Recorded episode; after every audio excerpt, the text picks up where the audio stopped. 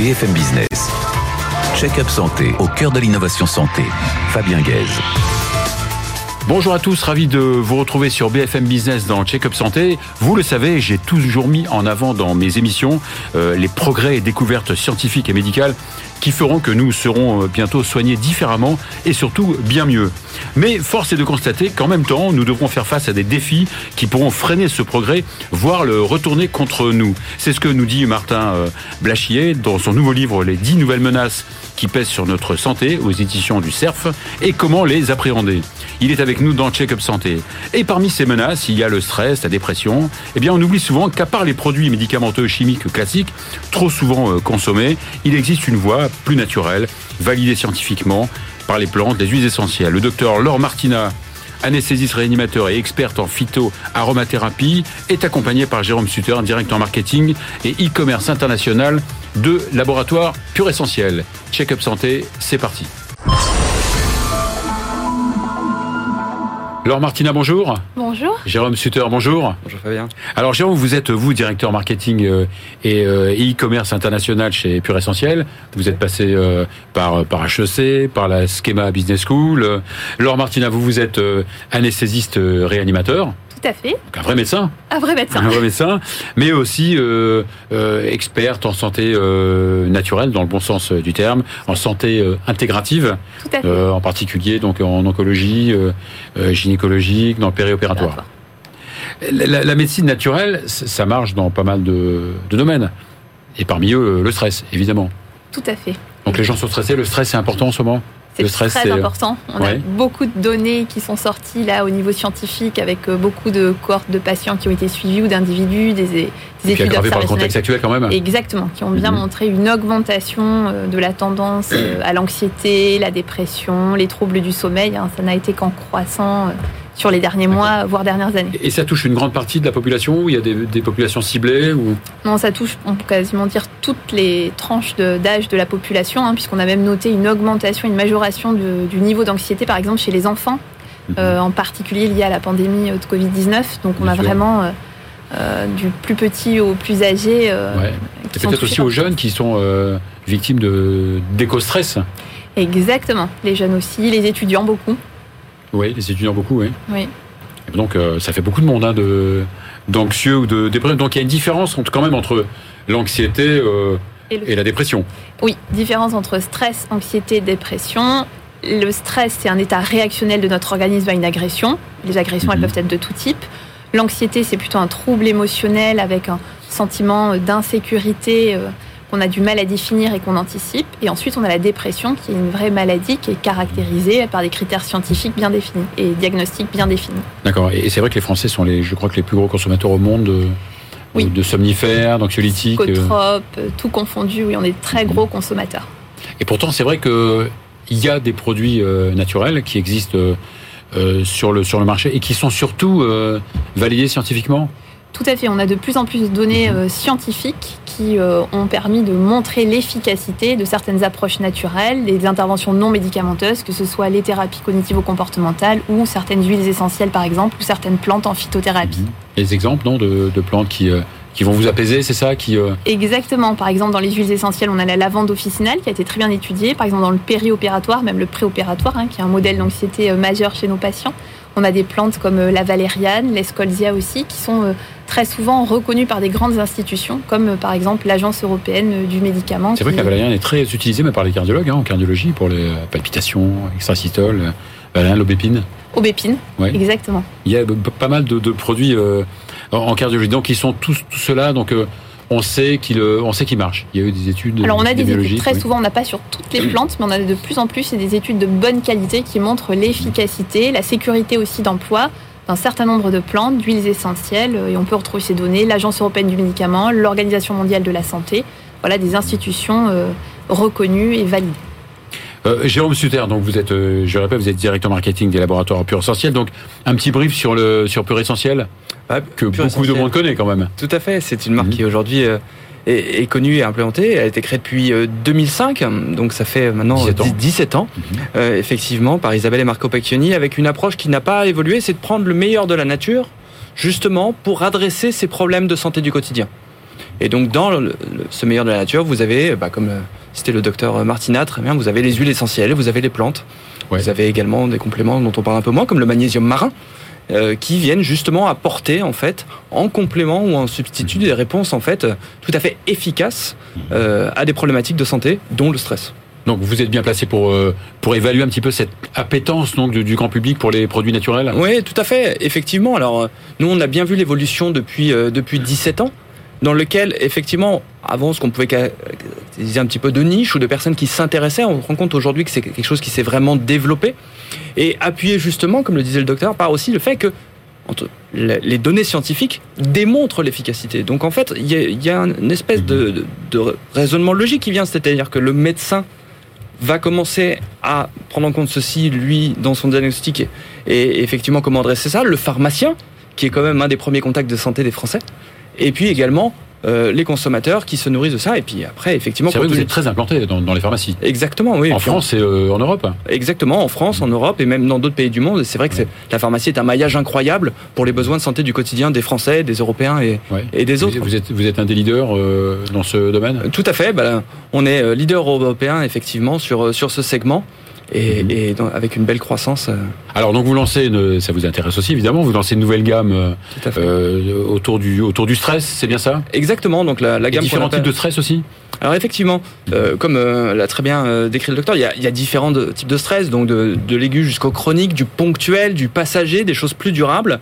Et donc on s'est rendu compte, on avait déjà lancé un produit sur le marché il y a plusieurs années, effectivement, sur, euh, sur une typologie de stress, et on a voulu vraiment adresser cette fois-ci avec la gamme Aroma Stress, en fait, l'intégralité du spectre, pour donner une réponse, en fait, aux besoins de chacun. Tout le monde est différent, il y a différentes cibles, différents âges, différents types de stress situationnel ou plus installé. Et donc, on a voulu adresser en fait du plus ponctuel mhm. au plus durable, avec à chaque fois en fait une synergie d'actifs euh, qu'on appelle nous en fait une synergie phytoaroma, c'est-à-dire à la fois des plantes, mhm. des huiles essentielles et puis des compléments euh, comme le magnésium marin, on en parlait, qui est ô combien important hein, euh, sur la gestion, la gestion du stress, et puis également les vitamines du groupe B notamment, qui sont également reconnus scientifiquement pour leur efficacité euh, dans la gestion des troubles émotionnels. Alors donc vos, vos produits, donc vous les distribuez sous diverses formes. Exactement. Bah on a on a en fait euh, cinq produits aujourd'hui avec. Est-ce qu'il y a des, formes plus ou moins adaptées à certains profils ou pas? Alors profil de stress et profil de personne. Mhm. C'est-à-dire par exemple typiquement on a on a des produits par voie olfactive qui ont ce petit côté discret en fait rassurant également un petit peu immédiat pour des personnes également qui ne souhaitent pas forcément passer par la voie orale, mhm. qui peut être, justement, vous parliez d'anxiolytique, d'antidépresseurs, plus associé à une prise un peu plus médicamenteuse, et donc qui ont un rejet parce qu'ils ont eu soit une mauvaise expérience, soit parce qu'ils souhaitent avoir d'autres alternatives. Donc on a également des un spray buccal, par exemple, et on a également sur une partie plus traitement long terme, traitement de 15 jours, des gélules effectivement du haut-cap avec à la fois de l'huile et des extraits secs de plantes à l'intérieur. Donc voilà, on couvre vraiment des gommes aussi, euh, des gummies. Alors là, on, en parlait d'ailleurs avant l'émission avec le docteur Martina.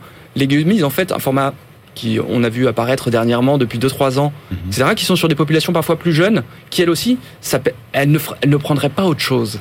Donc la gummies peut adresser en fait pour des personnes qui ne souhaitent pas prendre autre chose. Voilà, donc on a vraiment voulu couvrir l'intégralité euh, des besoins, des cibles et des préférences. Vous avez imaginé, j'imagine, vous avez testé ces, produits? Oui. Ouais. Vous, vous êtes, vous êtes évidemment médecin, mais vous êtes aussi spécialiste, je disais, de la santé naturelle. Donc vous avez beaucoup écrit hein, euh, à ce sujet. Il faut jamais oublier que la, santé naturelle, elle reste complémentaire de la, médecine classique. Tout à fait. La médecine naturelle complémentaire. Exactement. C'est très important. Ce ne sont pas deux choses opposées. C'est vraiment une complémentarité. De temps en temps, on a besoin de la médecine allopathique classique et très souvent elle est très efficace. De temps en temps, on peut lui substituer donc euh, les approches plus naturelles et parfois c'est un complément et c'est ça qui permet de répondre aux besoins et de prendre en charge nos patients euh, dans toutes conditions de sécurité mais avec efficacité aussi. Donc vous utilisez ces produits euh, Exactement, on peut recommander aux patients. Plus essentiel ou pas d'ailleurs, vous utilisez pas mal de. De, de, de toute façon, nos, nos, patients sont demandeurs d'une approche plus naturelle. Donc il faut aussi écouter nos patients et euh, pouvoir euh, répondre à leurs questions et leur proposer des solutions en toute sécurité en complément de leur traitement allopathique. On peut imaginer que ces produits soient remboursés on pourrait imaginer, euh, regardons au-delà de nos frontières, où effectivement ça fait partie des approches, notamment parlons du Canada, euh, ou, même encore des États-Unis, où on considère vraiment ces alternatives naturelles, en fait, comme d'ailleurs à la fois euh, remboursement, mais également en fait, comme elles sont sans accoutumance euh, mhm. et dépendance, en fait, ça contribue même à diminuer les dépenses de santé et de remboursement de certains États. On n'est pas encore. On n'est pas encore. On pourrait imaginer que les complémentaires si s'en occupent. Tout à Et ça, c'est votre boulot. Ça, c'est pas, ça, c'est pas le mien. Merci beaucoup. Merci Laure Martina. Merci, Merci Jean de, de vous occuper de façon naturelle des, des, des Français. BFM Business. Check-up santé au cœur de l'innovation santé. Martin Blachier, bonjour. Bonjour. Merci d'être euh, même sur le plateau de Check-up Santé. Vous êtes euh, médecin de santé publique, vous êtes passé par l'ESSEC et vous dirigez une entreprise euh, d'expertise en santé euh, publique. Vous êtes un des, des, des acteurs santé, un des plus médiatisés euh, de France. En particulier, on vous a vu pendant le pendant le, le Covid. J'espère qu'on vous verra aussi après. C'est le but d'ailleurs de votre bouquin, entre autres. voilà, si on a le temps, on fera d'ailleurs un petit point sur le D'accord. sur le Covid. Alors c'est vrai que quand on lit votre bouquin, et je l'ai lu de A à Z et non pas en diagonale, parce que c'est un bouquin très sympa à lire, franchement, euh, on, est à la fois optimiste et pessimiste. Est-ce que ce que vous vouliez transmettre ou pas? Moi, je suis un optimiste de nature. Euh, maintenant, j'ai pris une approche très objective. Euh, faire de la prospective, regarder ce qui va se passer dans les années à venir, c'est mon métier, c'est le métier de mes équipes. Et donc, on s'est dit, on va identifier les dix grandes menaces des 50 prochaines années, du prochain siècle, qui va peser sur la santé des gens. On les a identifiées. Et une fois qu'on les a identifiées, on a essayé de savoir ce que ça disait de nous, ce que ça disait de notre avenir. Car la santé, bah, c'est ne pas être malade, mais c'est aussi finalement euh, la mesure euh, du fonctionnement des populations. Donc c'est quelque chose d'extrêmement important. C'est peut-être l'indicateur le plus important des prochaines années. Alors, Et quand vous dites que, quand vous parlez des dix menaces, des menaces sur la santé, est-ce que ce sont aussi des menaces sur notre système de santé? Alors, il y, a le, que ça va avec il y a le système de santé, mais j'ai envie de dire c'est bien au-delà euh, du système de santé. Le système de santé devra s'adapter à ces nouvelles menaces. Parce que ces menaces sont mais euh, il le, internationales. il le fait déjà, bien entendu. En revanche, c'est la société tout entière, c'est ce que j'essaye de montrer dans le livre, qui devra être modifiée, parce que la société peut aussi parfois être la cause des menaces pour notre santé. Alors c'est vrai que la, la science a fait d'énormes progrès. Hein. On vit euh, mieux. certain. Euh, vous citez dans votre bouquin le, le 18e siècle où ça sentait mauvais dans les rues. Ou... Bah, ça Absolument. En fait, la, la révolution, déjà, il y a eu la révolution hygiéniste, c'est ce que je dis. Donc, ça a permis jusqu'en début du siècle 1950 de faire progresser les gens d'une espérance de vie de 25 à 60 ans. Et à partir de 1950, ça a été le début finalement de la médecine moderne. Et la médecine moderne a permis de faire vivre les gens de 60-65 ans à aujourd'hui quasiment 90 ans. Et d'ailleurs, la création du troisième âge et du quatrième âge, c'est dû à la médecine moderne. Sans la médecine moderne, on n'aurait pas aujourd'hui le quatrième âge et on n'aurait peut-être pas non plus le troisième âge. Et donc vous dites hein, euh, justement que, à juste titre, que la, la plupart des décès, en tout cas en, France, c'est euh, après 80 ans. Bien, bien entendu, aujourd'hui, vous savez, on dit que les gens qui sont nés après l'an 2000, pour les garçons comme pour les filles, c'est plus de 90 ans l'espérance de vie. Donc on est arrivé finalement à repousser la mort jusqu'à au-delà de 90 ans. Juste dans les années 70, avant qu'il y ait la révolution euh, de la cardiologie, vous, connaissez Mhm. bien, on pensait qu'on n'arriverait pas à faire vivre les gens à plus de 75 ans. Aujourd'hui, c'est 90 ans. Je ne sais pas jusqu'où ça ira. Mais en tout cas, repousser la mort le plus loin possible. En tout cas, la médecine moderne y est arrivée. Ce que j'essaie de montrer dans le livre, c'est que c'est pas forcément Mhm. le grand challenge qui va être celui du prochain siècle. Alors justement, vous dites qu'on on- on recule l'âge du décès, mais on a l'impression que tous ces progrès finissent enfin, par nous faire oublier quand même la mort. On a l'impression que les gens ne veulent plus mourir.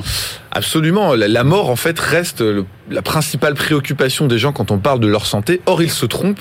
Car la mort, j'ai envie de dire aux gens, vous allez tous vivre vieux. Donc ne vous faites pas de soucis avec ça. Vous allez tous mourir assez vieux si on regarde statistiquement, sauf quelques rares euh, drames.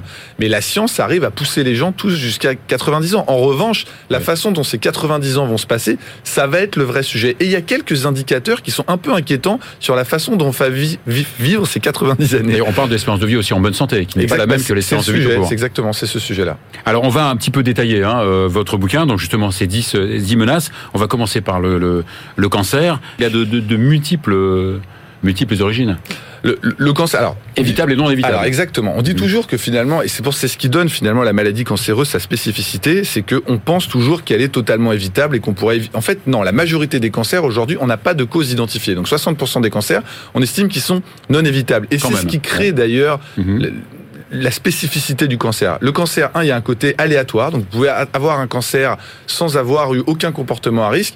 Et l'autre chose, c'est que le cancer, il met en jeu votre pronostic vital à court terme. C'est ce qui fait qu'aujourd'hui, il concentre la majorité des investissements en santé, et c'est honnêtement l'oncologie, c'est ce qui progresse le plus aujourd'hui, et c'est ce qui attire l'argent coûte et la le plus cher recherche. Est-ce qu'il coûte, est-ce qu'il- ce qui coûte le plus cher, non? Mais de façon euh, très Mhm. très impressionnante. Aujourd'hui, l'attention et l'argent qu'on met sur le cancer, quelque part, c'est presque un peu exagéré, Mhm. tellement ça drive quasiment la totalité des investissements et les grands plans nationaux, américains comme européens.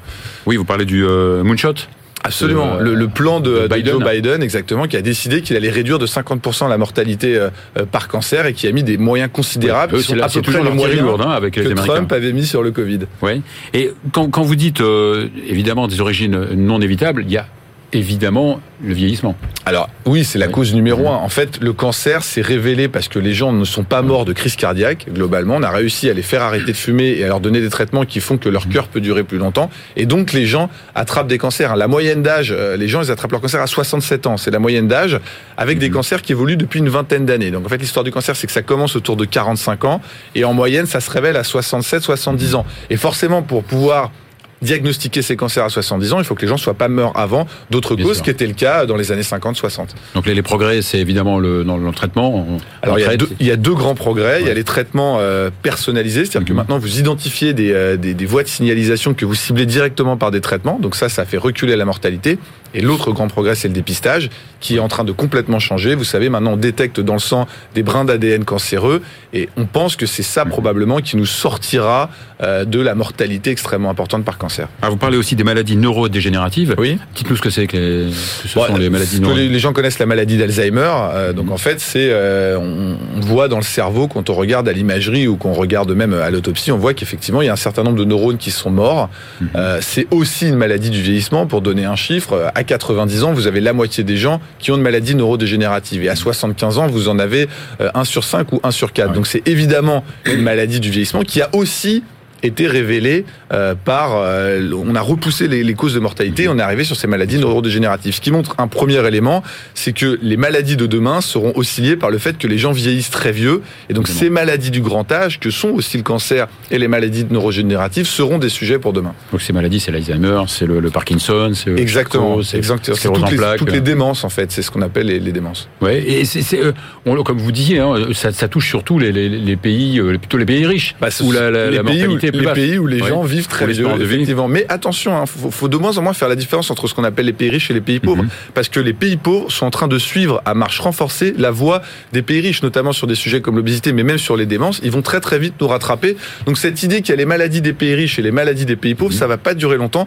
Très rapidement, tout le monde sera sur le régime des pays riches. Et ce qui, ce qui euh, intéresse aussi le, le, le, le, patient atteint de cancer, c'est aussi sa façon d'être aidé par les aidants. Absolument, oui. absolument. qui coûte cher. Absolument. Mmh. C'est alors surtout sur les maladies neurodégénératives, mmh. ça va peser sur la société de façon générale. Il y a à peu près la moitié des coûts qui est pris en charge par la famille et la moitié qui est pris par la société.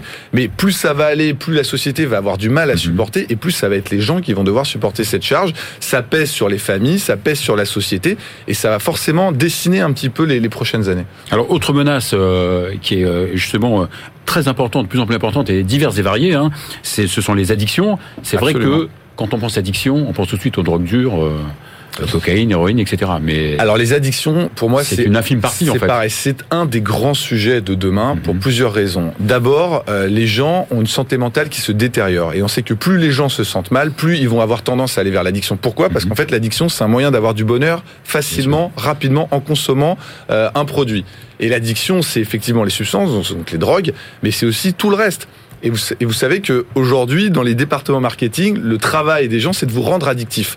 Donc en fait, vous êtes exposé à un système qui ne fait que essayer de vous rendre addictif à tout, aux jeux en ligne, aux réseaux sociaux, à tel média, à telle consommation, bah, à, tel aliment, à l'alcool, au tabac. Donc voilà. et on est dans, donc vous allez être soumis à tout un tas de gens qui ont mmh. cherché à vous rendre addict. Et donc l'addiction, on sera tous addicts demain à, à, différentes Alors, choses. On connaît les principales, hein, l'alcool, le tabac évidemment, hein, qui comptent beaucoup, mais les nouvelles addictions, c'est les addictions à l'écran. Absolument, c'est ouais. les addictions à l'écran qui ont explosé pendant la crise Covid et qui n'arrêtent pas. Et en plus, qui commencent très très jeunes chez l'enfant. Et d'ailleurs, c'est pour ça que vous savez, le, le jeu des réseaux sociaux, c'est d'attraper les enfants le plus tôt possible pour pouvoir après les rendre addicts et Bien pouvoir sûr. les faire perdurer comme ça toute leur vie. Bien les sûr. investisseurs, ils regardent le taux d'addiction chez les plus jeunes pour Bien savoir sûr. ce que vaut le, le réseau social. on sait d'ailleurs que le, les performances cardiaques des adolescents euh, ont baissé de 20% en 10 ans à oui. cause de, de justement cette légende, les enfants dorment moins, etc. On, on va évidemment pas toutes les, les, il faut absolument lire votre bouquin, mais il y a de grosses, de grandes menaces. Et la dépression, la santé mentale. Bah, la santé mentale, c'est un très très gros sujet. Depuis à peu près 2010, notamment chez les jeunes, on voit une dégradation de la santé mentale. Et honnêtement, on ne sait pas exactement d'où ça vient. On s'en inquiète. Ça a encore Ça s'est très très aggravé avec On parle la de génération Covid. D. On parle de Bah, génération oui, oui, D. absolument. Bah, Après non. la Z. Non, mais on commence à avoir euh, des idées suicidaires chez Mhm. les très jeunes qu'on ne voyait pas avant. Et Même de chez les façon- enfants. De façon endémique chez les Mhm. enfants. C'est un phénomène qu'on ne connaissait pas. Alors, il y a quelques chercheurs qui sont en train d'incriminer les réseaux sociaux, parce qu'on Mhm. pense que, notamment chez les jeunes filles, c'est extrêmement mauvais. Et je pense qu'il va falloir réguler les réseaux sociaux chez les enfants, parce que c'est quelque sûr. chose de dramatique. Mais en tout cas, les données sur la santé mentale des enfants sont assez euh, tristes et assez accablantes. Et c'est un des sujets de demain. C'est pas vrai Mhm. que chez les enfants, mais c'est essentiellement vrai chez la jeunesse. Alors on va on va passer sur la fertilité. euh, on, on le sait, hein, euh, les euh, la natalité euh, baisse, les, les, les femmes ont des enfants euh, plus plus plus tard. Et puis il y a pas mal de, de choses qui font qu'on est moins fertile. Hein, euh, les, les perturbateurs endocriniens. Bah, Les- Il y, a Ouais. deux, il y a deux phénomènes. Il y a les hommes qui sont de moins en moins fertiles, leur sperme est deux fois, de, deux fois moins bonne qualité qu'en 1950. Et puis il y a les femmes qui, qui ont des enfants de plus en plus tard. Il faut savoir qu'à partir de 30 ans, vous avez une fertilité du couple qui diminue nettement.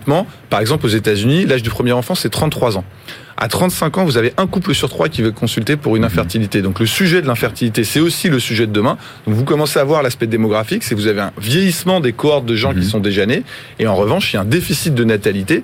Donc on va avoir un- une transformation de la société rien que par ce phénomène de baisse de la, de la natalité et de gens qui vivent très vieux. Il faut parler absolument. Euh, vous n'allez pas me répondre. Il faut absolument parler de cette menace des, des, des- il faudra lire votre bouquin sur les zoonoses, hein, euh, maladies qui viennent des animaux. On s'aperçoit que il y a euh, les animaux, euh, 70%, 77% des animaux sont des animaux d'élevage. Et il ne reste plus que 2,5% d'animaux sauvages. Ça, Absolument. ça une- On a complètement comprimé la- la- la- la- la- les animaux sauvages qui ont Mhm. plus d'espace pour vivre. Et donc, en fait, il y a nous, c'est à peu près 20% de la biomasse, et l'élevage qui fait 80% de la biomasse qui est fait pour nous nourrir directement. on, le, on le sait pas assez. On dort moins qu'avant.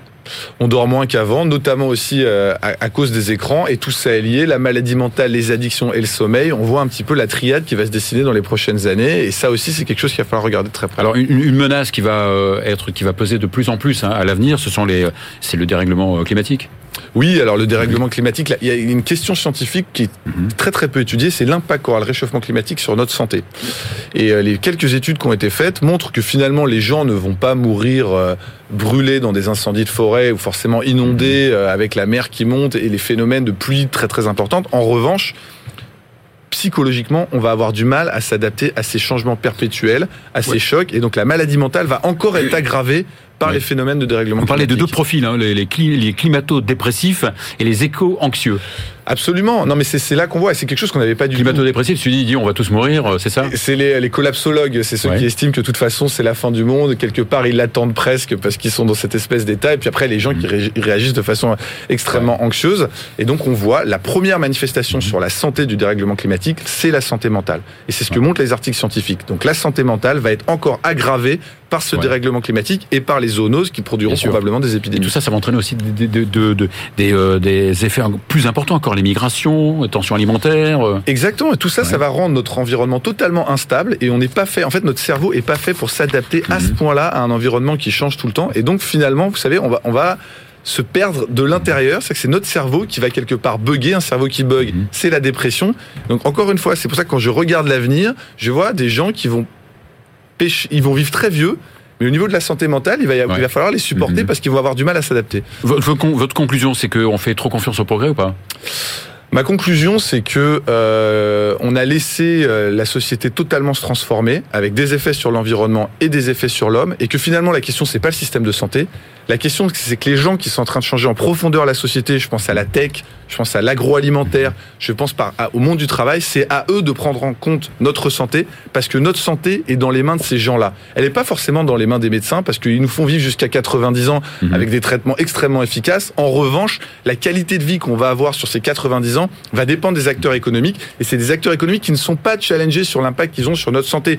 Honnêtement, moi, aujourd'hui, je pense que Instagram, chez les jeunes filles de moins de 18 ans, ça devrait être interdit. Pourquoi on laisse ces choses se faire? L'agroalimentaire, c'est pareil. Euh, un certain nombre de toxiques, c'est pareil. Donc c'est ça qu'il va falloir faire. La, la médecine va nous faire vivre très vieux, il n'y a pas de souci. En revanche, il faut faire attention à la qualité de vie des gens pendant ces années de vie. Bon, en tout cas, il faut lire votre livre, Les 10 nouvelles menaces sur notre santé, aux éditions euh, euh, CERF. Il faut vraiment le, le lire, c'est hyper intéressant. Et je suis content de ne pas avoir parlé de Covid euh, avec vous. Montrer quand même que vous parlez d'autre chose. Merci beaucoup et on se retrouve la semaine prochaine.